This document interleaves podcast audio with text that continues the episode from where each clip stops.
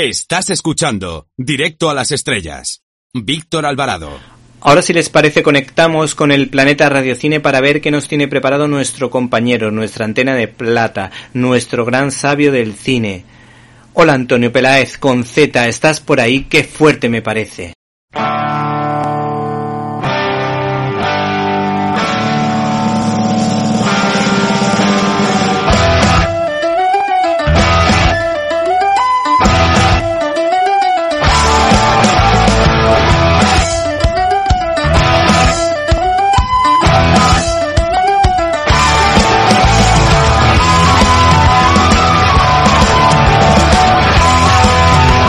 ¡Qué fuerte!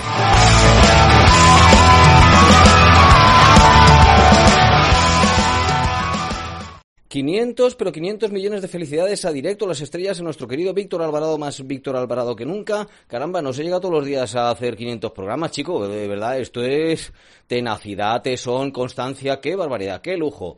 Qué contentos estamos desde el Planeta Radio Cine. Déjate historias, qué contento estoy yo, Antonio Peláez, Peláez Barceló, que hay un Antonio Peláez mexicano, de que tengamos 500 programas, 500 programas, 500. Y no vamos a parar, claro que no.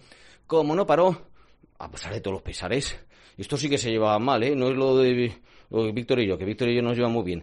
Eh, Alfredo Landa y José Luis García. Bueno, se llevan mal, se llevan bien. Vamos a hablar de esta interesante pareja, igual que hablamos de Houston y de Bogart, pues Landa y García.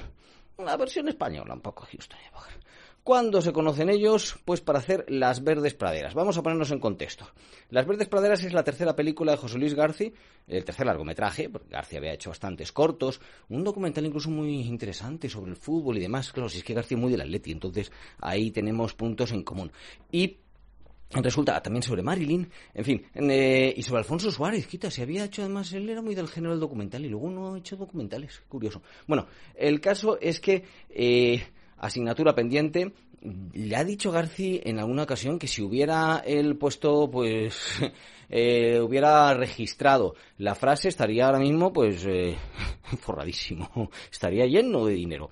Eh, el caso es que, bueno, mejor se lo bebería, que Garci bebe bastante el dinero. Bueno, comentarios aparte.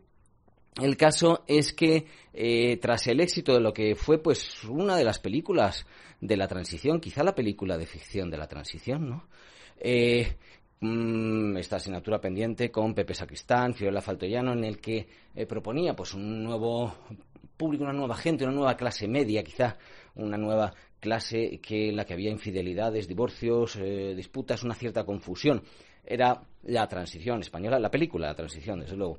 Pues, mm, bueno, luego mm, la tercera es Las Verdes Praderas, que no llegó a tener tanta repercusión bueno, es que como, como asignatura pendiente yo creo que no tuvo ninguna. Empezar así, la verdad que es bastante, bastante fuerte. Las verdes praderas vienen después de Solos en la madrugada, que yo creía que Solos en la madrugada era anterior.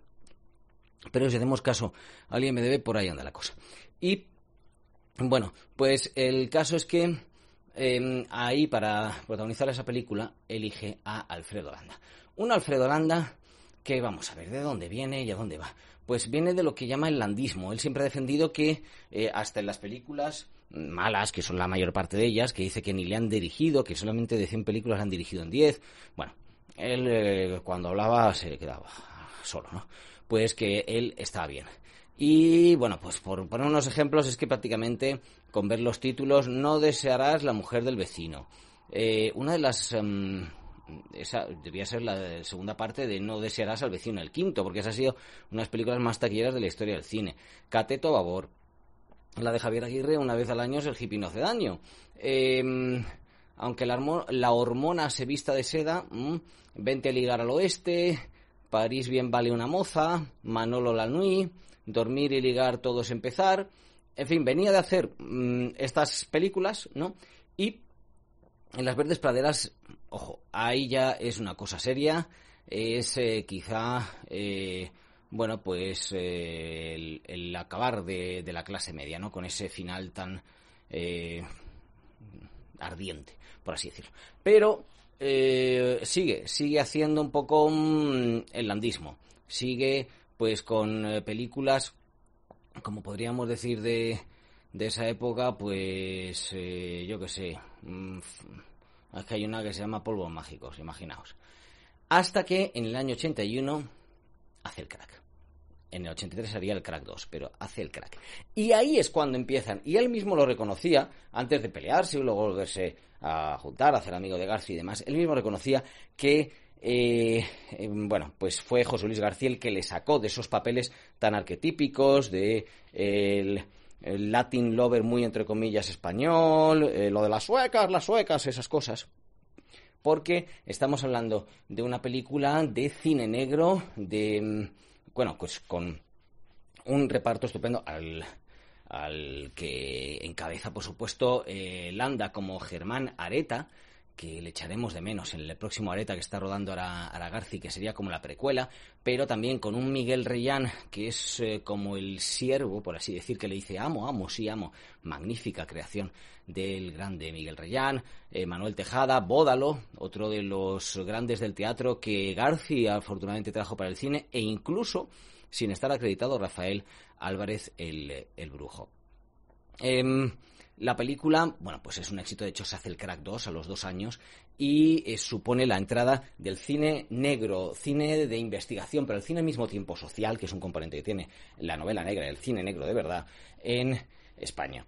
Em, a partir de ahí, pues eh, García piensa mucho, mucho siempre en, en, Landa, por supuesto con el Crack 2, e incluso Alfredo Landa, no sé yo si no hubiera hecho esta película, si no hubiera entrado en Los Santos Inocentes, esa película por la que eh, consiguió execuo junto con Paco Raval el, la Palma de Oro de Cannes. Recuerdo cuando les conocí en una cena de un programa de radio que Landa decía que tenía el premio de San Sebastián, el premio de eh, Cannes y el de Berlín, si no recuerdo mal, y que también se iba a llevar el de Venecia desafortunadamente no se lo llevó. Las profecías de, Landa se iban un poco por las nubes, porque aquello era en relación a eh, One, la película que Garci quiso rodar con Alfredo Landa y no pudo al estar el enfermo, cambió el personaje de un hombre a una mujer y lo hizo Julia Gutiérrez Cava. Desde mi punto de vista,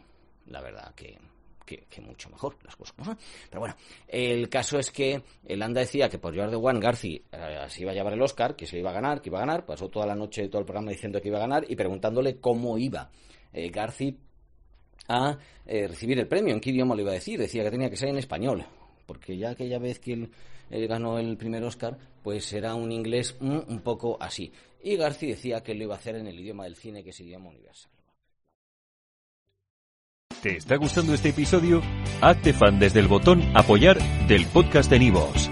Elige tu aportación y podrás escuchar este y el resto de sus episodios extra. Además, ayudarás a su productor a seguir creando contenido con la misma pasión y dedicación.